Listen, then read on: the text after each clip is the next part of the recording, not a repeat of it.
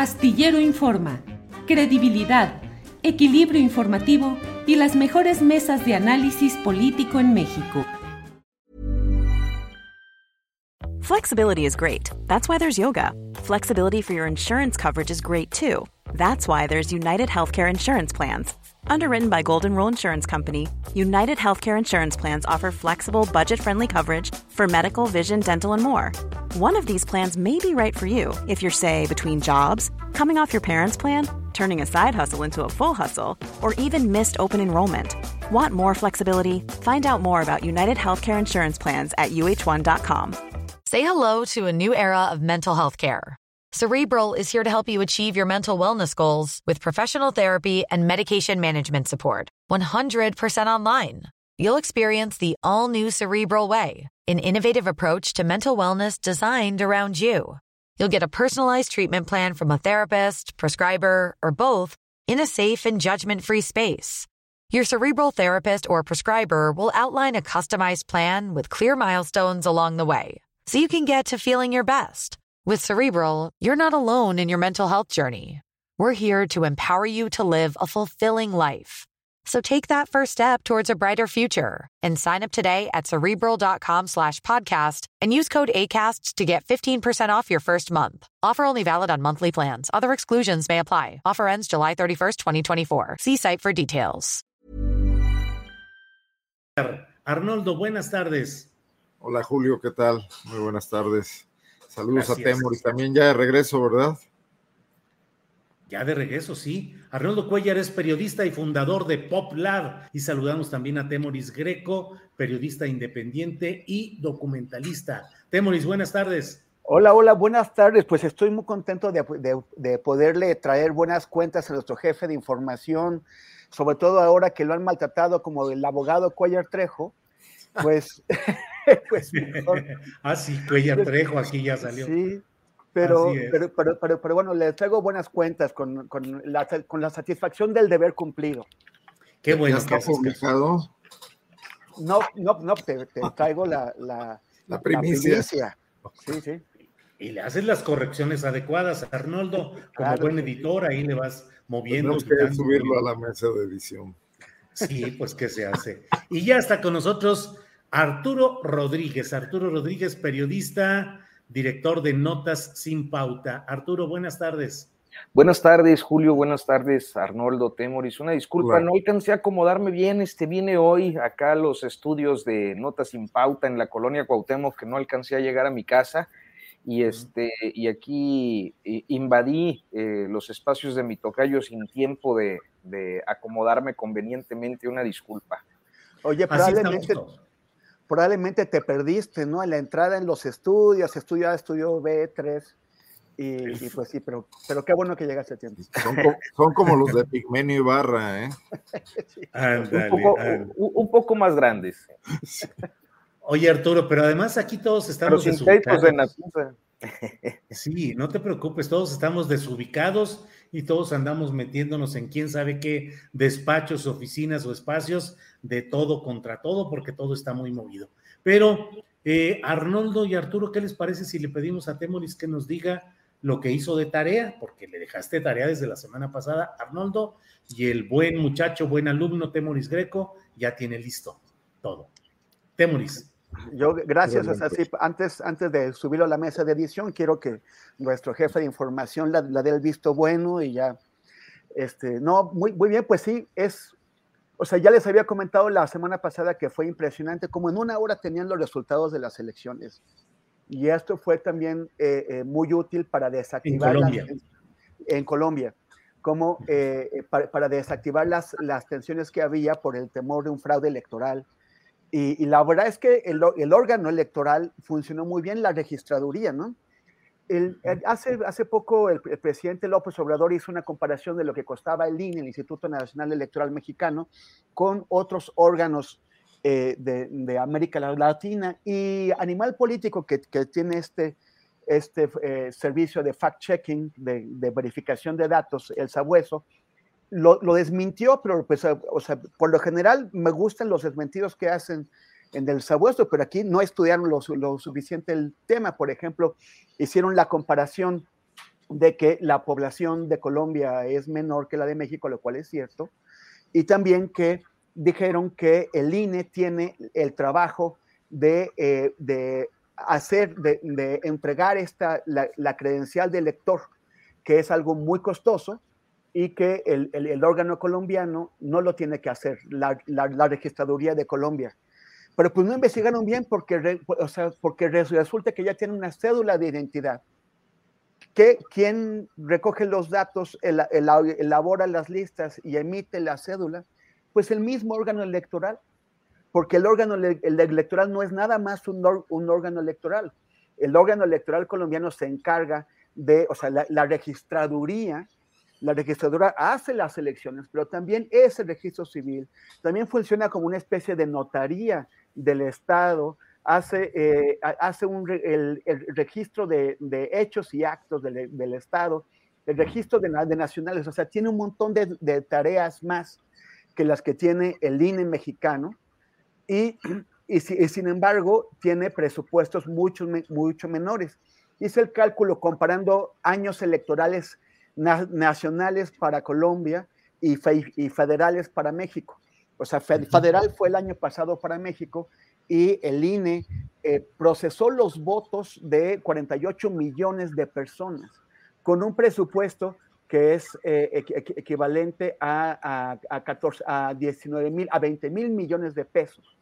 Y en cambio, la, registrada, la, registraduría eh, colombiana tuvo 11 mil millones de pesos de presupuesto, de pesos mexicanos es el equivalente, para este año de elecciones nacionales, en donde tuvo tres procesos nacionales, las legislativas de marzo, en donde además se hicieron las elecciones primarias de las coaliciones y partidos políticos, eh, las, y, la presidencial que fue a dos vueltas, una en mayo y otra en junio, y la suma de, personas que pasaron en estos procesos es de 62 millones de personas. En cambio, el INE en México tuvo el año pasado 48 millones de, personas que sí ejercieron su derecho al voto. No hablo del padrón, sino la gente que sí fue a las urnas. Y en total, eh, el, voto en, relación con, el, con el presupuesto que tiene el INE, el voto en México fue de 416 pesos por cada persona que sí fue a las urnas y en, Colombia fue de 128 pesos. Eh, eso sí se le, eh, porque no, no encontré un, cálculo preciso sobre qué porcentaje del presupuesto de la registraduría corresponde a, las elecciones y qué porcentaje a las otras funciones que tiene, pero un, cálculo que hace la agencia Bloomberg fue de, de, de, 73% del, del, presupuesto en año electoral. Entonces tenemos que son 128 pesos por votante, mientras el INE se gasta 100, 416 eh, pesos, o sea, o sea, tres veces el gasto del INE por, por, el, por el gasto de la registraduría colombiana. Vaya, vaya, Temoris, gracias. Eh, por favor, señor editor Cuellar, díganos qué opina sobre el trabajo del alumno greco. No, bueno, me dejó anonadado. ¿eh? ¿Sí? sí, yo creo que es un trabajo que hay que publicar, Julio, ¿no? En Astillero, por ejemplo. Claro, claro. No, ya lo debe tener Temoris para Milenio, supongo, ¿no? Sí, sí, ya, ya está dado, pedido, dado y entregado. Ah, pues, Así lo tendríamos que retomar con la autorización del autor. Pero bueno, teníamos esa impresión y, queda claro. Eh, por ejemplo, lo de las segundas vueltas, yo imagino que si aquí se estableciera una segunda vuelta, el INE querría fácilmente duplicar su presupuesto. Si, si, con las eh, consultas públicas estuvieron en esa tesitura, ¿no? Sí, sí, sí. Porque ahí hay un tema profundo a revisar. Gracias, Temoris. Gracias. Es un, placer, es un placer. Eso, muy bien. Arturo Rodríguez. La factura, ya después platicamos, ¿no? Sí, después platicamos. Claro, sí, pues eso. Dime, dime ¿a dónde te la hago llegar? Con sí, ya. A PopLab, directito, no hay de otra. Arturo, pues ni modo, es el coahuilense, es el, el medio naciente, el medio que está ahora con mucha información interesante y han tenido ni más ni menos que un platillo político de primer nivel que ha sido el acto dominical de Morena allá en el municipio de Francisco y Madero en Coahuila. ¿Qué nos dices, por favor, del contexto, los significados y la lucha política que se está dando en Coahuila, Arturo? Oye, los, los torreonenses como tú, Julio, le dicen Chávez. Sí, claro, Chávez, así. Vamos a Chávez. Sí, sí, vamos a Chávez, es elegido Chávez y todo eso. Claro. Lo que, lo que fue la, lo que es la ex hacienda de Chávez, hoy municipio de Francisco y Madero. Pues mira, yo creo que se generó mucha expectativa sobre este acto que eh, se realizó el pasado domingo. ¿Qué es lo que se esperaba? Pues bueno, principalmente era la, concentración eh, masiva similar a como ocurrió en el Estado de México eh, en este desfile y promoción ciertamente desbordado de los aspirantes a la sucesión del 2024 que han sido eh, pues ya conocidos ampliamente como las corcholatas. Y eh, desde los días de la organización, porque bueno, pues yo no, no, no estaba en, en, eh, digamos, en la cobertura, pero había algunos compañeros del coahuilense, coahuilense.com, que eh, pues sí, estuvieron muy atentos a la información y de entrada desde el jueves me dijeron, eh, inclusive me mandaron unas fotos de la, de la explanada donde se iba a realizar, me dicen, oye, es una explanada pequeñita como de 35 por 40, este, eh, justo ante la organización de este evento, el PRI también convocó el sábado a una concentración de su estructura electoral. Masiva, es así. Masiva, cierto. Eh, hay cálculos que van de los 16 mil a los 30 mil asistentes, mientras que pues el de, el de Morena fue de unos 5 mil asistentes, no estuvo Ebrar porque bueno, pues seguía con COVID, seguía dando positivo, mientras que eh, el episodio creo que más eh, representativo pues fue la asistencia y además una asistencia eh, muy favorable para Ricardo Monreal porque, pues como se recordará, Monreal había venido peleando con Mario Delgado, que no había invitado a, a Toluca como, como corcholata. Creo que no le gusta que digan corcholata, pero bueno, este, la idea era esa, que eh, no lo habían invitado como aspirante a la, candidatura presidencial a Toluca. Entonces lo invitaron y fue eh, en una región, en un estado donde pues Monreal ha tenido una presencia de muchos años, ¿no? Desde los años 90, cuando fue delegado del CEN del PRI en el estado de Coahuila, eh, antes de, renunciar a su militancia, posteriormente como, como pues un político que venía con frecuencia, o mejor dicho, que iba con frecuencia al estado, luego a veces no, anda, no sé dónde ando, este, que iba con frecuencia al estado de Coahuila, y eh, en su, eh, con mucha relación con grupos, sobre todo del sector campesino, que creo que es el que originalmente él procede, ¿no? De la CNC. Eh, pero además con eh, proximidad al estado de Zacatecas. Entonces, de los, de los 5.000 que había, pues unos 3.000, 3.500 eran monrealistas. Y pues se llevó el aplausómetro, y hubo ahí algunos puyazos en los discursos, ayer todavía estos continuaron cuando eh, Mario Delgado en la conferencia de prensa pues dice ahora sí nadie puede acusar facciones, nadie puede acusar grupismo ni privilegios. Eh, creo que fue un acto deslucido menor de lo que originalmente se esperaba y sin mucha claridad, eh, excepto un cierto nado sincronizado por pues disminuir la presencia del expanista eh, Luis Fernando Salazar, que eh, pues por lo que se sabe tiene un nivel de conocimiento y de presencia regional o en el estado más, eh, mucho más grande que la de Ricardo Mejía Verdeja, el subsecretario de Seguridad, pues que apenas el mes de mayo empezó a realizar sus visitas a Coahuila, primero para promover en abril, para promover la, la consulta de revocación de mandato y luego los fines de semana para su promoción personal eh, en la búsqueda de la candidatura al gobierno del estado, pero tampoco hubo mucho, mucho que decir al respecto, ¿no? A todos estuvieron ahí, hubo más o menos eh, la idea de generar un mensaje de unidad que creo que no se terminó de concretar. Bien, gracias Arturo Rodríguez. Temuris Greco, eh, lo que sucedió en Coahuila tuvo, entre otros ingredientes, desde luego ya Arturo nos da el dato de eh, la presencia de Monreal, pero también otro de los datos en el terreno específicamente estatal es esta presencia que menciona también Arturo Rodríguez, que es la de Luis Fernando Salazar, que en 2018 fue candidato a diputado federal por el Partido Acción Nacional y así ganó, ganó la Diputación Federal. Es decir, en el histórico 2018, este personaje Salazar peleó contra Morena. Antes, durante 22 años, había sido panista y miembro destacado del grupo apoyador de Felipe Calderón Hinojosa. Y ahora en este rapidísimo, ah, bueno, en el 2018, después de haber ganado eh, la diputación y haberse instalado brevemente, se pasó a Morena y ahora pues está siendo impulsado para ser, eh, cuando menos es precandidato al gobierno de Coahuila. Esto ha sucedido en muchos lugares. ¿Qué te parecen estos brincos? ¿Son producto natural de todo proceso de cambio que implica convergencia de muchas fuerzas? ¿Es una eh, separarse o distanciarse de la doctrina de la 4T o el pragmatismo propio de estos tiempos? Temoris. Pues, pues mira, yo, yo, yo creo que es, es, es interesante porque demuestra que no les gustan los oportunistas.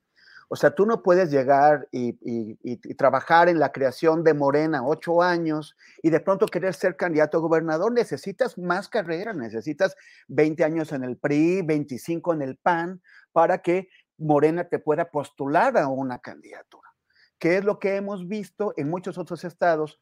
Ya eh, eh, ayer en tu, en tu columna hiciste una disección de los, de los cuatro aspirantes a, la, candidatura morenista a gobernador de, de, Coahuila y, pues bueno, no, no, no es para que, para que las militancias morenistas, para que la gente que se, que se fregó trabajando en la construcción de Morena en los años duros, cuando no había puestos que, repartir, pues eh, para que no es, no es, no es para, que, para que se queden contentos. Em, además, se va a dar una lucha pues muy fuerte en Coahuila, porque mira, el, el, miércoles pasado el periódico El Financiero publicó encuestas estatales de, del, del Estado de México y de Coahuila. En el Estado de México parece que Morena va tranquilamente adelante, eh, van, eh, tienen varios puntos de ventaja sobre los partidos de la, oposición de manera eh, individual y también sobre los de sobre, sobre estos juntos. Y también hicieron careos entre los probables candidatos que va a haber. O sea, si van juntos, si logran ir juntos PRI, PAN y PRD, en este momento, eh, Morena estaría ganando con 46% de, de, Morena Verde y PT contra el, 38% de PAN, PRI y, PRD. Eh, solamente si Movimiento Ciudadano se sumara, lo cual es improbable, pues van a llegar, estarían en una equivalencia de 46-46. Si es que además se pudieran trasladar, si la gente que votaría por, por Movimiento Ciudadano como independiente también quisiera votar por Movimiento Ciudadano como alianza, lo cual es improbable. Pero eh, hicieron, hicieron careos de los, de los posibles candidatos, eh, sobre todo con Delfina Gómez, que parece que va a ser la candidata de, Morena, y ya es también la más conocida con distancia. Este, le lleva, eh, tiene, tiene un 47% por encima, por ejemplo, de, de Higinio, que tiene 15% de, de Martínez, entonces parece que va a ser la candidata, y ninguna aspirante de, de la alianza PRI-PAN-PRD se le, se le acerca a Delfina. Además, ahí la cuestión va a ser si el PRI va a lograr imponer una candidatura o si el PAN, que es el, el partido fuerte en el contexto de, eh, del, del, Estado de México, no, no, perdón, el PRI es el partido que tiene más influencia, pero a nivel nacional el PAN es el partido más fuerte, es el, es el partido fuerte de la alianza, y, sí, y los panistas quieren esa candidatura para ellos. Entonces el PRI va a tener dificultades para obtener la candidatura y, manteniendo la alianza y al mismo tiempo para poderle ganar a la candidata de Morena. En el caso, en el caso de Coahuila, De acuerdo con esta encuesta, es donde hay mucha mayor cercanía. O sea, hay una, una ligera ventaja del, del Morena sobre eh, la coalición es 46-44, lo cual entra en la condición de empate estadístico. O sea, realmente no hay una ventaja real ahí. Y es donde el PRI tiene que apostar. Ahí sí la candidatura es será muy probablemente suya, pero además, si, no, si no logran eh, ganar el Estado de México y, pierden Coahuila, se van a quedar como un, como un eh, PRI de un, de, un, solo Estado que será Durango, que es el que gracias a que negociaron bien con, con el PAN, pudieron tener la candidatura en este año para que pasó entonces del PAN al PRI. Eh, si, no, si no se quedan con, con Coahuila, van a, a, hacer el partido revolucionario duranguense o duranguense institucional. Entonces creo que duranguense. El, el, el, pasito duranguense institucional. Entonces, sí tendrán que pelearlo muy duro y, y, es una cuestión de sobrevivencia para ese partido y para, el, los, para los que son dos moreiristas en Coahuila. Sí. Muy bien, Temoris, gracias. Arnoldo Cuellar, eh, ¿Cómo ganarle a un partido como el PRI que tiene históricamente ha ganado todas las elecciones en Coahuila, que acaba de ganar 16 de 16 diputaciones locales de mayoría y las demás fueron asignadas por representación proporcional, pero que ganó, digo, si digo algo Arturo Rodríguez equivocado, ahí rápidamente, por favor, le metes eh, el cuchillo, pero ganó 16 de 16 diputaciones locales y la mayoría de los eh, municipios importantes en los cuales se gobierna, dicen ellos, al 80% de la población. Y sin embargo, ahí están los pleitos internos, efectivamente, como dice Temoris, de los grupos, el cacicazgo de los Moreira, peleados Humberto contra Rubén, Riquelme, que es el gobernador actual, creo yo que el más eh, ríspido en su relación con Palacio Nacional. ¿Qué futuro le ves ahí? electoralmente en Coahuila, Arnoldo? Pues a mí me queda muy clara la idea de postular a este panista independiente a Salazar, independientemente de, de su historial que yo no conozco mucho y que ahí me atendré a las correcciones y la información siempre enciclopédica de Arturo, ¿no? Pero estaba viendo la elección de 2017, donde el, el, PAN peleó muy de cerca, creo que quedó dos puntos abajo en la elección Anaya frente a Riquelme, y muy lejos Guadiana, en un 11%.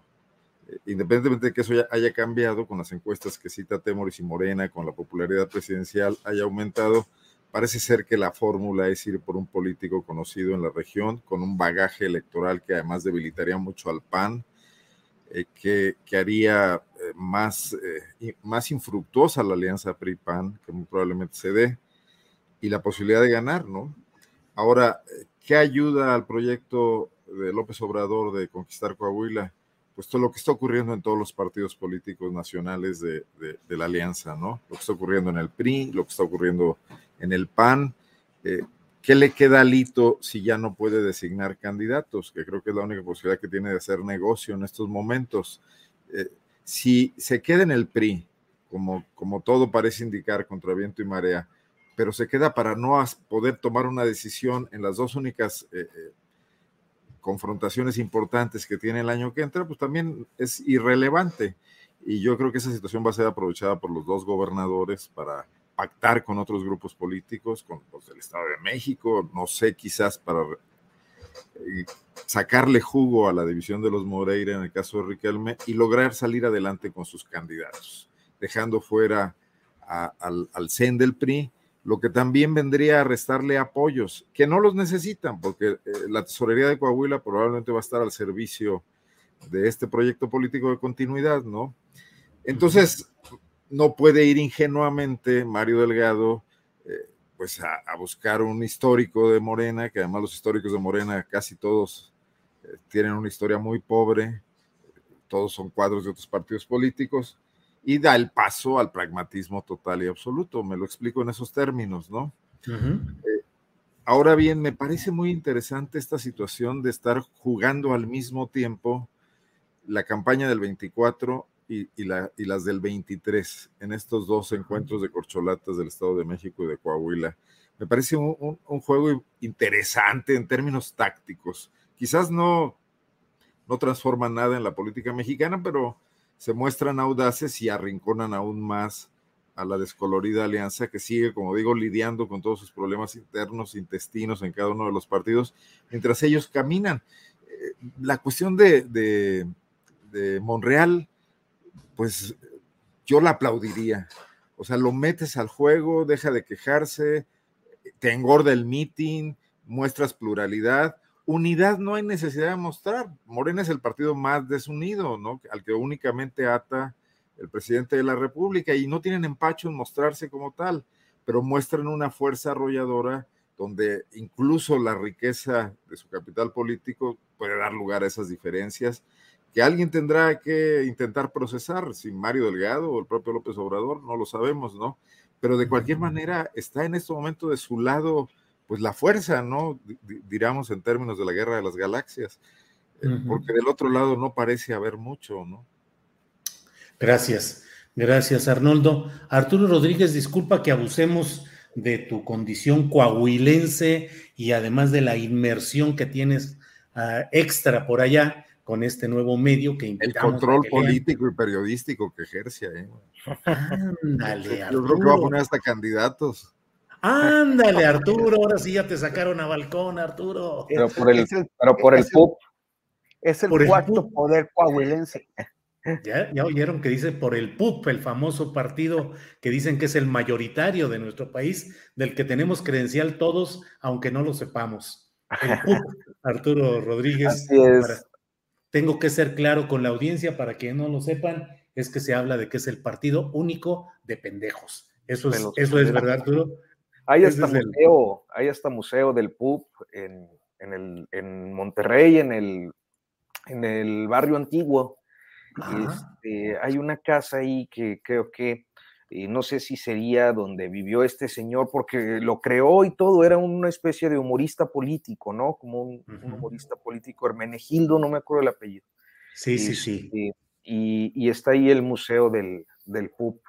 Este, pero no, pues a la orden con lo de Coahuila, dime, Julio. Sí, mira, en lo que dice Arnoldo a mí me parece muy interesante. Pareciera, digo, yo no sé cuál sea tu opinión muy muy eh, conocedora del asunto, pero se ha hablado de cuatro precandidatos. Dos de ellos me parece que no tienen mucha viabilidad, que es el senador Armando Guadiana, que a mí me parece que no tiene una verdadera posibilidad de ser candidato. Nuevamente ya lo fue, eh, con muy baja votación. Luego hay otro personaje, Reyes Flores, que fue delegado, que es del delegado del gobierno federal en Coahuila y que hace 10 o 15 años fue presidente del PAN en Coahuila. Y me parece que se centra pues la batalla entre... Mm, eh, y expanistas. Pues sí, entre... Pero ¿qué hacer con el pragmatismo, Arturo? Dice pues Arnoldo, tal vez lo interesante sea impulsar a un expanista como Salazar a pesar de todo. ¿Qué opinas, Arturo? Mira, yo, a ver, no, yo no sé que eh, eh, estén proyectando en Morena. Yo creo que están proyectando una imposición desde Palacio Nacional con una encuesta patito que favorecerá pues al, subsecretario de Seguridad Ricardo Mejía Verdeja. Eso es lo que yo percibo. Este, si habláramos de, nivel de conocimiento, de, si habláramos de, quién es el más conocido, sin lugar a dudas, pues el más conocido es Armando Guadiana, este, y le seguiría Luis Fernando Salazar que no solo tienen un cierto nivel de conocimiento, un nivel de conocimiento importante, sino que además cuentan con estructuras electorales y con presencia en el Estado que no tienen los otros dos, muy a pesar de que Reyes haya mantenido el control de la, o haya estado a cargo de la, de la superdelegación en estos años, y me parece que no tuvo la habilidad o las posibilidades o, no o, efectivamente no está permitido eh, construir estructuras electorales a partir de las superdelegaciones y de los programas de bienestar, no lo sé.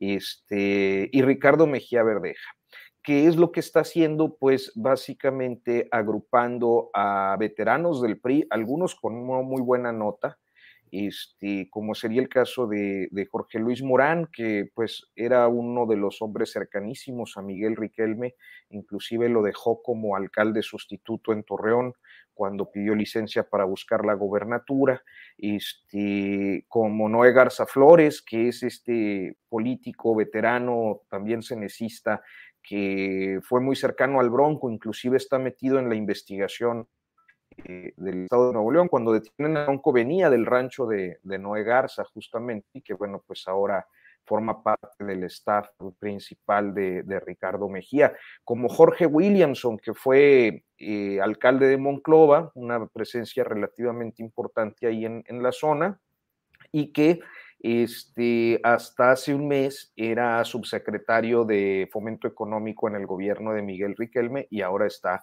con Ricardo Mejía Verdeja. Hay muchas hipótesis al respecto. Una muy sonada, eh, a la que yo me he referido en algunas ocasiones, es, eh, primero, eh, que a veces creo que desde la Ciudad de México se percibe una presencia de los hermanos Humberto y Rubén Moreira que ya no es tal. ¿no? O sea, mm. Riquelme tiene su, su, gubernatura ya muy consolidada, es un, político que opera electoralmente eh, desde hace muchos años, que sabe manejar sus estructuras de, una manera muy eficaz este, y que ya no necesita los Moreira para, para eso, ¿no?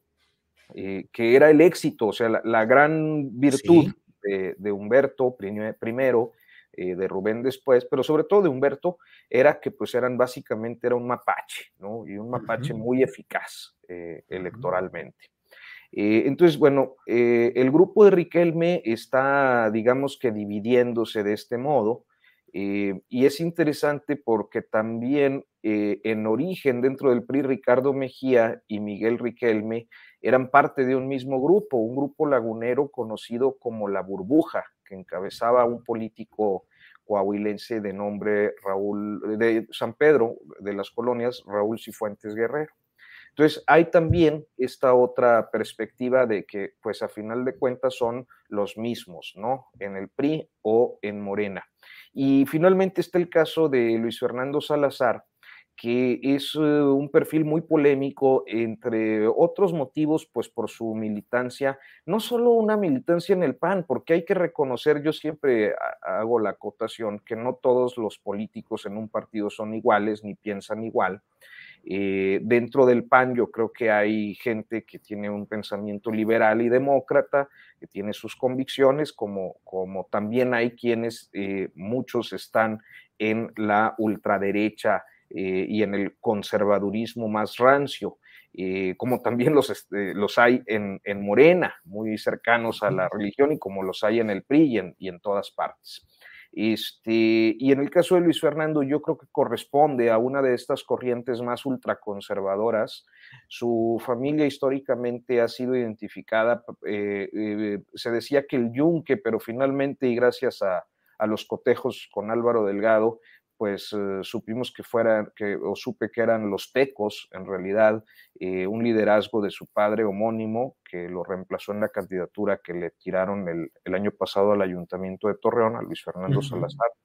Este, y entonces hablamos, sí, de alguien que viene de una formación ultraderechista, que fue parte de un grupo político eh, evidentemente corrompido, del que forman parte Cabeza de Vaca, Roberto Gil, este, gente como, bueno, el mismo Rosa Saispuro, este, este, Pancho Domínguez, eh, eh, Jorge Luis Lavalle, que es el, que está detenido, Ricardo Anaya, entre otros, este, que pues fueron eh, no solo partícipes de la aprobación de las reformas estructurales destacadamente de la energética, sino que además eh, promovieron y se tienen algunas. Hace tiempo salieron unos audios donde, por ejemplo, Luis Fernando estaba negociando con Penchina eh, la compra de carbón mineral para CFE. entonces está esta sospecha de los negocios al amparo del poder que, se dio para la aprobación de la reforma energética. Por lo tanto, pues eh, es claro que Luis Fernando Salazar representa eh, pues muchos de los tópicos que resultarían, digamos, incongruentes para el morenismo, ¿no? Pero bueno, a estas alturas creo que es muy claro que lo que estamos observando en todo el país es una reconfiguración de grupos políticos donde ciertamente surgen algunos perfiles mm, pues próximos a las izquierdas históricas, pocos, pero surgen, eh, y sí una realineación de los grupos eh, tradicionales políticos del PRI y del PAN eh, en todo el país. Gracias, gracias. Pues eh, Arnoldo y Temoris, digo, cátedra sobre Coahuila ya tuvimos, así es que no se quejen, por favor, ya estamos bien enterados de todo esto. Con lujo Temoris, de ¿eh? Con lujo de detalle. Con lujo de detalles, así es, para que no haya, para que no, para que no haya pierde. Temoris, em, girando un poquito el periscopio, girando la mira, eh, puesto que ha pasado en estas horas recientes eh, la tragedia de los migrantes este tráiler en San Antonio, Texas. ¿Qué pensar? Y te pido, por favor, que nos ayudes a, con tu comentario.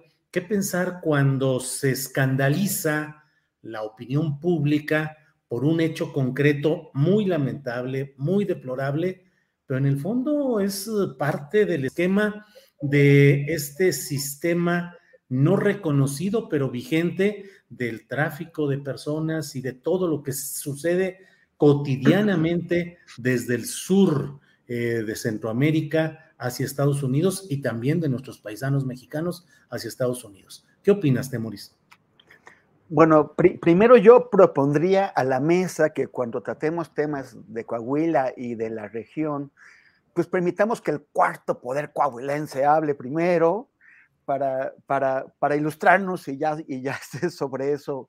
Eh, ya no eh, cometer errores nosotros. Exacto. Empieza, uno como, como eh, aficionado a hablar del tema y lo y luego, pom, pom, pom, Sí, sí, pom, pom, pom, pom, sí, sí, sí. Así, así, todos los días aprendemos algo. Aprendemos esto y a la próxima que hablemos del tema, Arturo que inicie.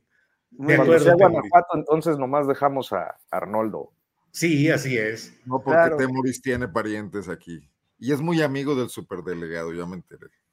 Ay, ya te sacaron Ah, de Mauricio Hernández. Sí, claro que sí. Con que no sea amigo del fiscal, hombre. Solo que desde, que, desde que entró en, en, funciones no, no lo he visto, pero, pero, pero, pero sí él, podría. Te mandó saludos cordiales. ¿eh? Cuando terminan los cargos políticos, recupera uno sus amigos. A veces. A veces, ya. sí, pero, pero mira, él podría ser eh, clave en mi aspiración a ser eh, candidato a gobernador de Guanajuato por, por, por Yusanguis, por, por, por, las, por, los, por mi bisabuelo, tatarabuelo que fue. Citas a Porfirio Muñoz Ledo y acto seguido presentas tu Así es, sí, sí, sí. Bueno, este, bueno, es muy grave el tema, pero, pero finalmente es una de las consecuencias de una situación que ya sabemos y que tiene pues múltiples hipocresías, ¿no? Eh, todo el tiempo se habla de que cuando se detiene a migrantes, se dice, liberaron a 200 migrantes de, de no sé. Sí, los, los liberan de los tratantes que los están llevando, de los traficantes de personas, pero básicamente están destruyendo su esfuerzo, sus sueños, eh, la, inversión del poquito dinero que, tenían, eh, la, mayor apuesta de sus vidas. Cuando alguien que está en Honduras o que está en algún lugar de Oaxaca o de Michoacán deja todo lo que tiene para escapar de la violencia, de la miseria, de, las tragedias naturales, eh, lo deja todo para tratar de ir a Estados Unidos a tener una mejor vida, esa es la gran apuesta de sus vidas. Y quienes dicen liberamos a tantos migrantes, en realidad están, están hablando de cómo eh, destruyeron esta gran apuesta de sus vidas. Tired of ads barging into your favorite news podcasts? Good news. Ad-free listening is available on Amazon Music. For all the music plus top podcasts included with your Prime membership. Stay up to date on everything newsworthy by downloading the Amazon Music app for free or go to amazon.com slash news ad free. That's amazon.com slash news ad free to catch up on the latest episodes without the ads. Hey, I'm Ryan Reynolds. Recently, I asked Mint Mobile's legal team if big wireless companies are allowed to raise prices due to inflation. They said yes. And then when I asked if raising prices technically violates those onerous two year contracts, they said, What the f are you talking about, you insane Hollywood ass? So to recap, we're cutting the price of Mint Unlimited from $30 a month to just $15 a month. Give it a try at mintmobile.com slash switch. $45 up front for three months plus taxes and fees. Promoting for new customers for limited time. Unlimited more than 40 gigabytes per month. Slows. Full terms at mintmobile.com. Eh, decía Andrés Manuel algo que es, que es cierto. En Estados Unidos tienen una crisis laboral. Tienen una crisis laboral porque Eh, tras la pandemia, la, economía está generando demasiados empleos y no hay suficientes trabajadores para llenarlos. Eh, el número del mes pasado, de mayo, de, desempleo fue de 3.6%. Parece que 3.6% es 3.6% de, de personas sin, sin, chamba, pero en realidad, en realidad lo que ese 3.6% significa es el colchón que utiliza el capitalismo de personas que en un momento dado no tienen empleo para poder ubicarse en un lugar o en otro. Es gente que en este momento no tiene empleo, pero que en realidad no le está sirviendo a la economía de Estados Unidos para poder hacer un reemplazo dinámico de las personas. Este, estos informes recientes que, que se han dado sobre el empleo en Estados Unidos indican que las personas están dejando sus empleos para conseguir un empleo mejor pagado.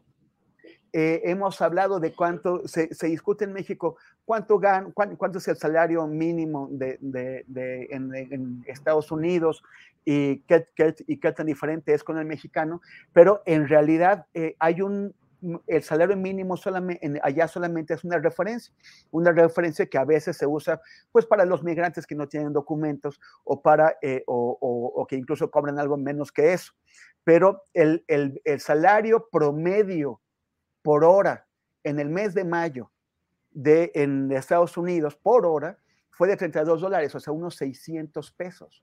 Si lo, si lo pones en 8 horas, pues son 4.800 pesos por, por, por, una jornada de ese, de ese tamaño. Eh, hay una, este, este porcentaje de 3.6 puntos eh, es, es, histórico, no se había tenido tal nivel de empleo en Estados Unidos en, un, en medio siglo. Y, y, no están logrando, los, los empleadores no están logrando cubrir todos los puestos que, que necesitan. Si una, el, el, el, presidente López Obrador está muy en lo cierto cuando, cuando él dice se tienen que, que, que, generar condiciones para que la gente no se vea en la obligación de dejar sus hogares para irse eh, a otro país. Pero también es correcto que existe una demanda objetiva de empleos que no están llenando. Y esos países, o sea, los países de Centroamérica, México y Estados Unidos, deberían poder ponerse de acuerdo para generar un plan que permita el, traslado de, de, la mano de obra que necesita esa economía, un traslado ordenado, un traslado en donde no entren estas mafias, estos traficantes. Lo que, lo que está e, esas tragedias es el producto de que esos países no se ponen de acuerdo y de que impera una, un sistema de represión, de represión de la migración.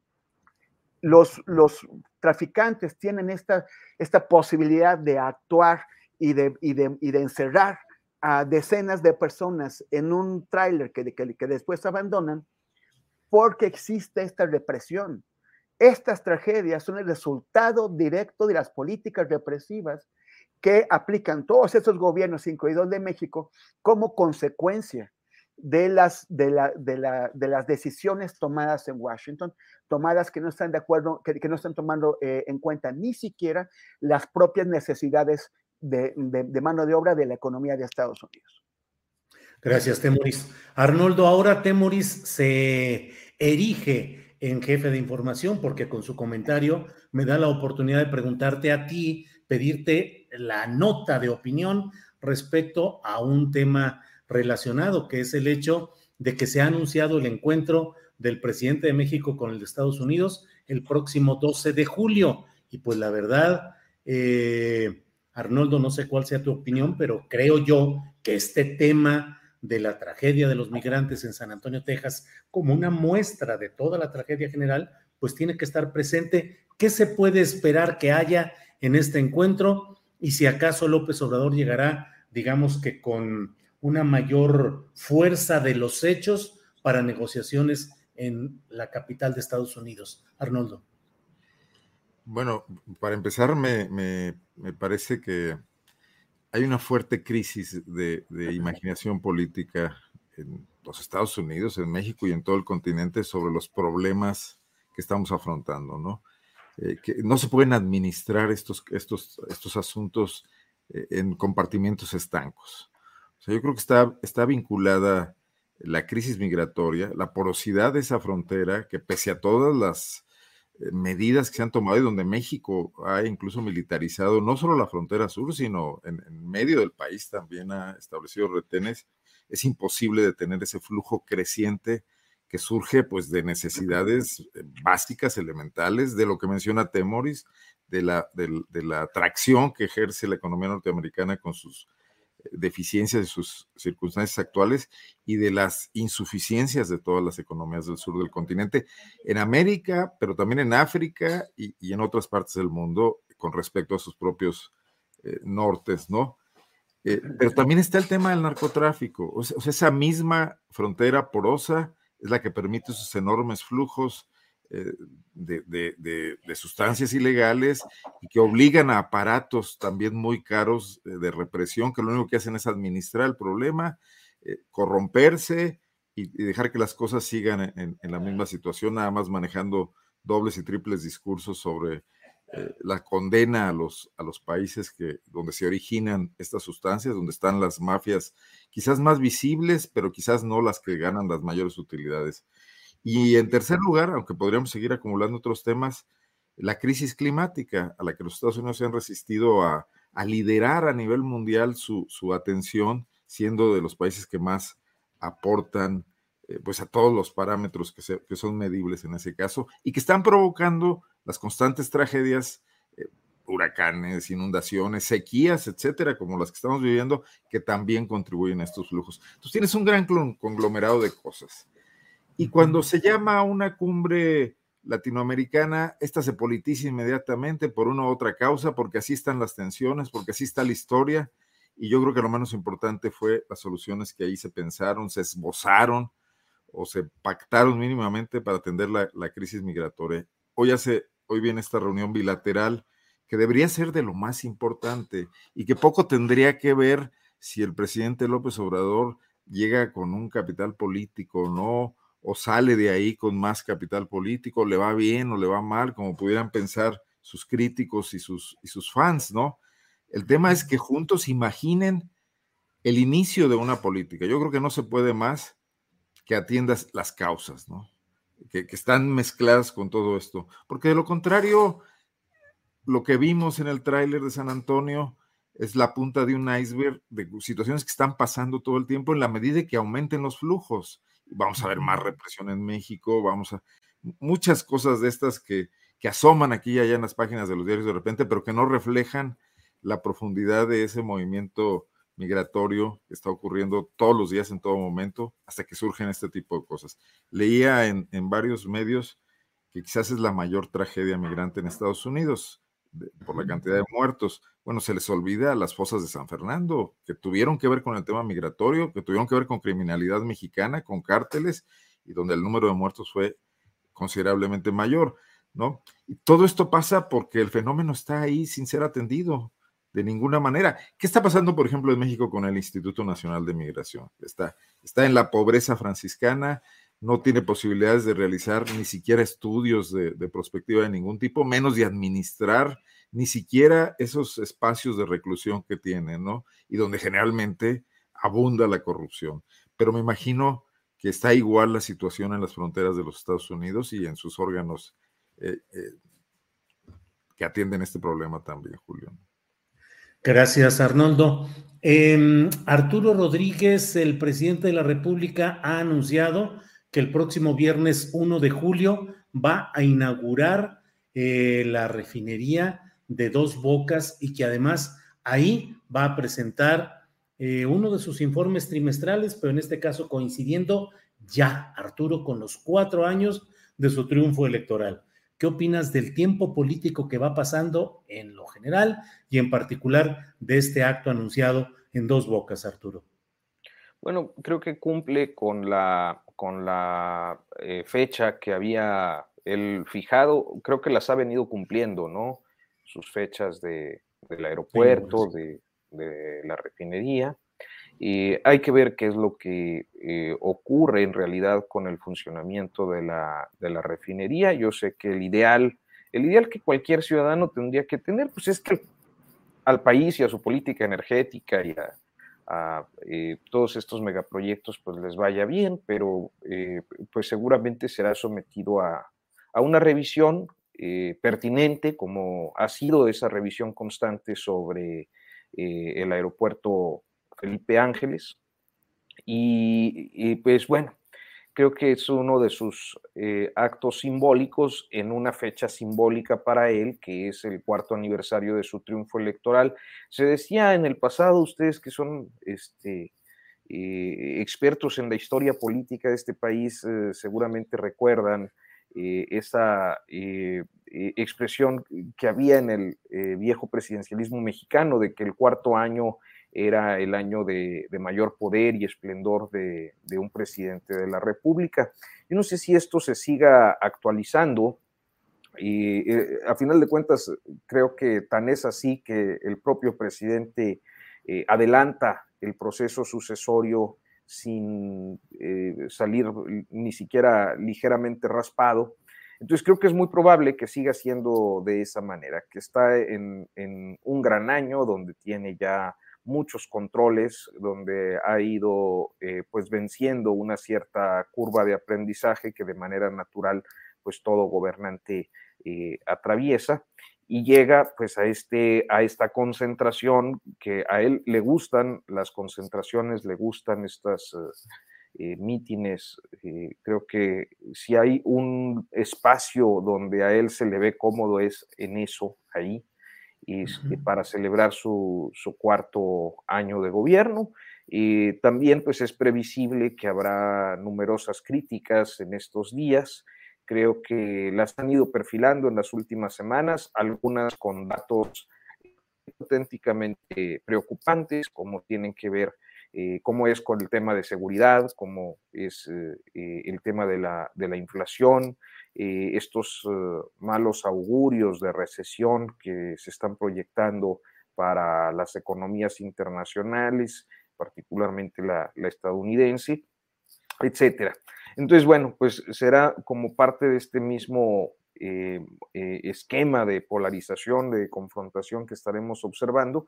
Y, yo solo añadiría, no me lo preguntaste, pero yo sí quería hacer el comentario respecto al tema migratorio eh, a mí me impactó, me impresionó mucho el fin de semana ver las imágenes de Melilla.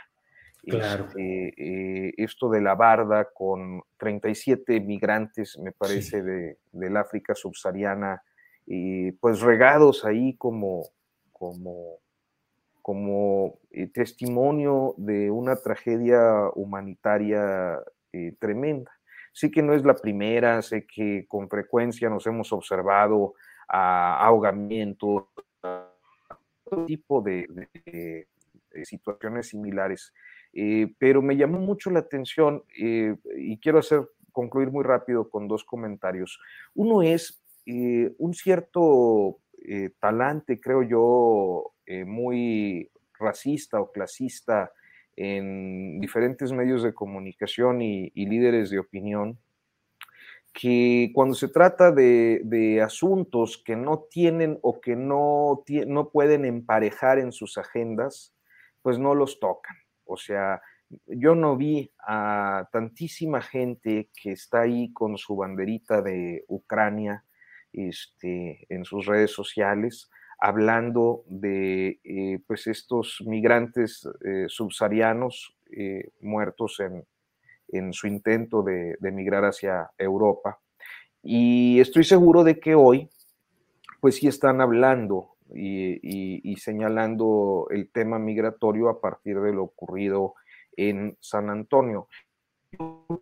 ese sería un primer factor, una, una eh, política editorial más o menos generalizada que se adapta a las necesidades políticas regionales que pueden expresar eh, pues lo que eh, sirve para la problematización o la polémica o la polarización eh, en, dentro del país. Eh, y lo otro es que eh, me parece que a estas alturas es ya indispensable que empecemos a ver las políticas migratorias en el mundo, sí en México como parte de, sí en Estados Unidos, sí en España y en otros países europeos, pero me parece que ya como un proceso protogenocida eh, que eh, está costando demasiadas vidas humanas, en ocasiones pues son espantables, son tremendas, lamentables las imágenes como eh, las que hemos visto en días recientes, las noticias que nos llegan, 50 personas es una enormidad, este, pero todos los días ciertamente hay un éxodo migratorio muriendo que está muriendo precisamente por, bueno, una condición de desigualdad en origen y una imposibilidad o una serie de limitaciones para poder ejercer su derecho humano a migrar. Gracias, Arturo. Bueno, pues son las 2 de la tarde con 58 minutos, así es que nos queda espacio para un postrecito breve. Por favor, Temoris Greco, lo que quieras agregar. Bueno, pues sobre este informe en donde el presidente va a hablar sobre el tema de la seguridad.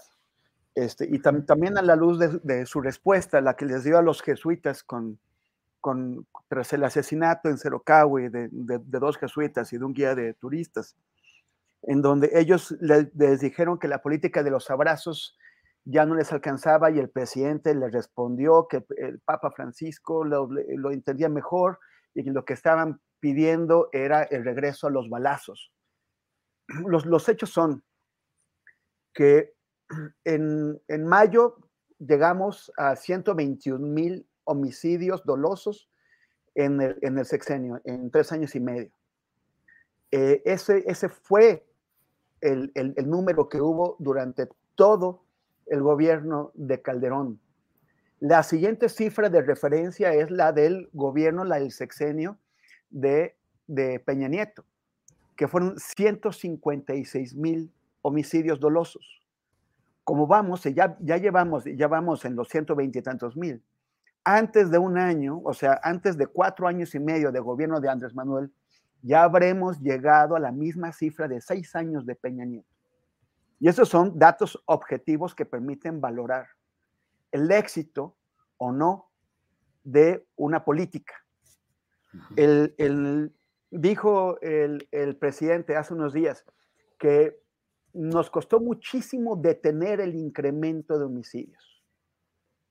Pero hablar de detener el, incremento significa, no, significa bajarlo o contrarrestarlo, significa que nos, que nos detuvimos en el punto más alto de, de, de, homicidios que hemos tenido en la historia de este país fuera de guerras como la Revolución Mexicana. Y eso no era ni las promesas, ni la aspiración que existía. El, presidente al responderles a los jesuitas plantea una dicotomía, abrazos o balazos. O sea, su política de abrazos contra la política de balazos, por ejemplo, de Calderón, que fue el que la trajo. Como si no hubiera nada en medio, o en los bordes, o arriba o abajo.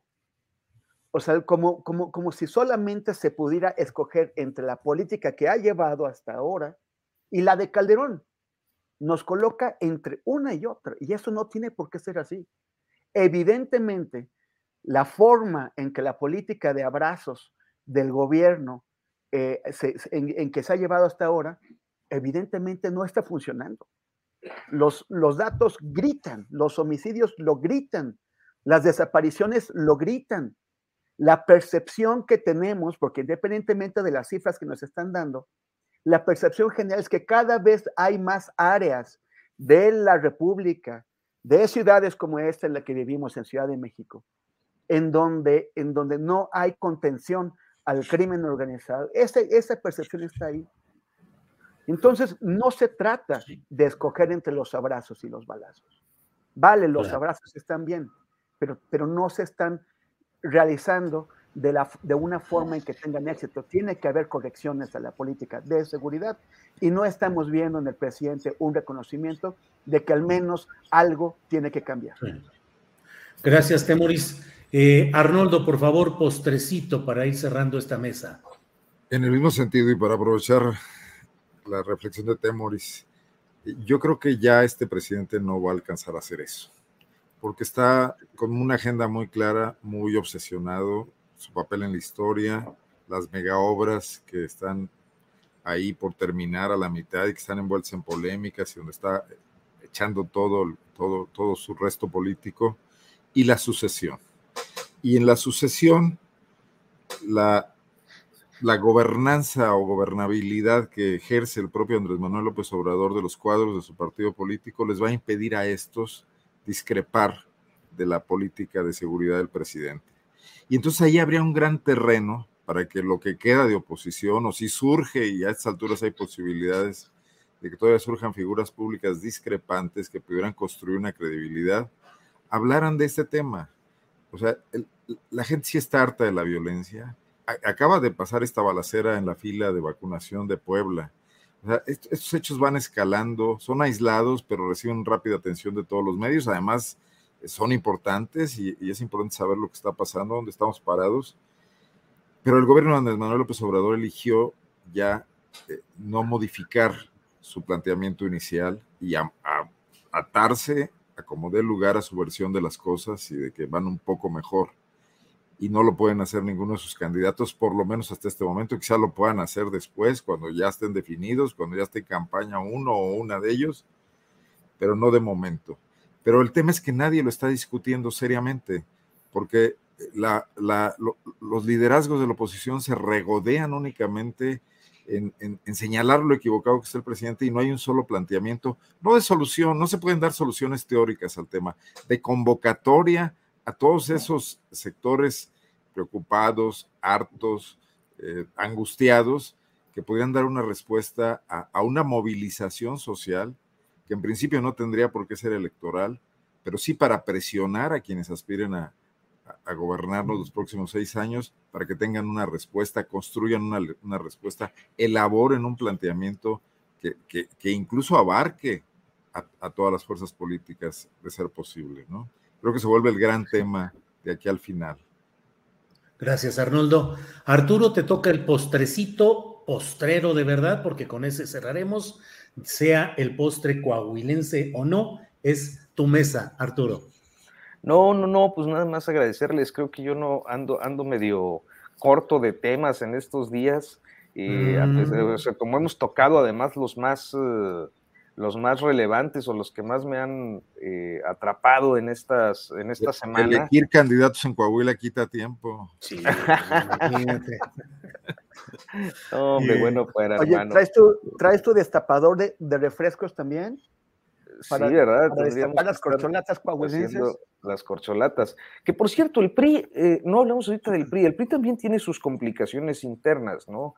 en el estado de Coahuila, es decir, el gobernador Riquelme y el grupo dominante han estado impulsando la candidatura de Manolo Jiménez, que es el exalcalde de Saltillo, pero hay eh, un exalcalde de Saltillo también, actual diputado federal, Jericó Abramo Mazo, que también está aspirando y no se quiere bajar de la, de, la exigencia de una interna con, con piso parejo al estilo Monreal eh, y está el alcalde de, Torreón, eh, Román Alberto Cepeda, que eh, pues a final de cuentas también ha sido muy votado con una votación histórica ahí en, en Torreón el año pasado, así que pues también tienen sus propios riesgos de fractura, ¿no?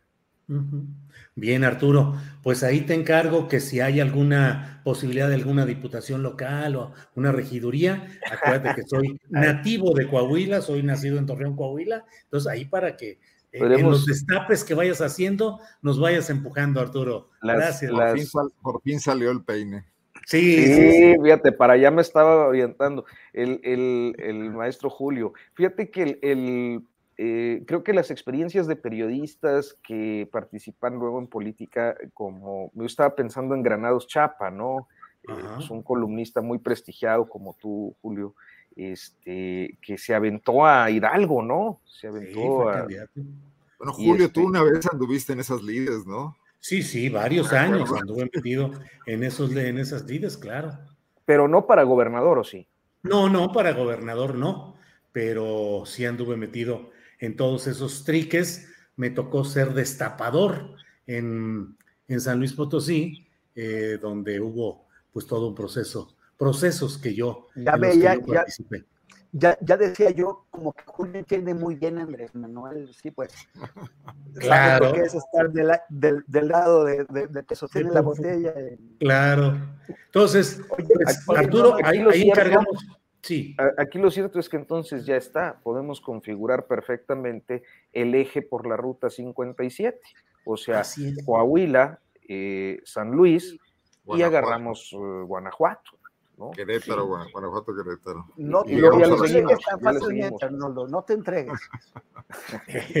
Ruta 57 periodístico-política. Muy bien, pues muchas gracias a los tres. Eh, Temoris, gracias, buenas tardes. Muchas gracias, Julio, Arturo y al jefe de información Cuellar. Un abrazo. Pero, pero no cuello, ¿eh?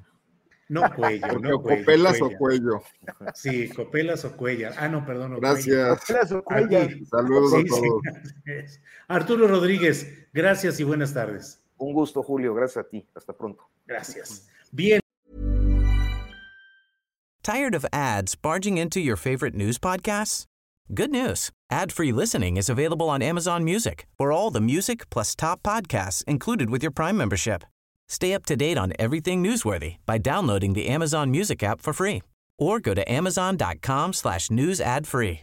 That's amazon.com slash news ad free to catch up on the latest episodes without the ads. When your skin feels nourished and glows, you radiate confidence. Osea makes giving your skin a glow up easy with their clean, clinically proven Mega Moisture Duo. This seaweed powered duo features two of Osea's best sellers, Undaria Algae Body Oil and Undaria Collagen Body Lotion. Glow from the inside out. Get 10% off your first order with code GLOW at OseaMalibu.com. That's O S E A Malibu.com code GLOW.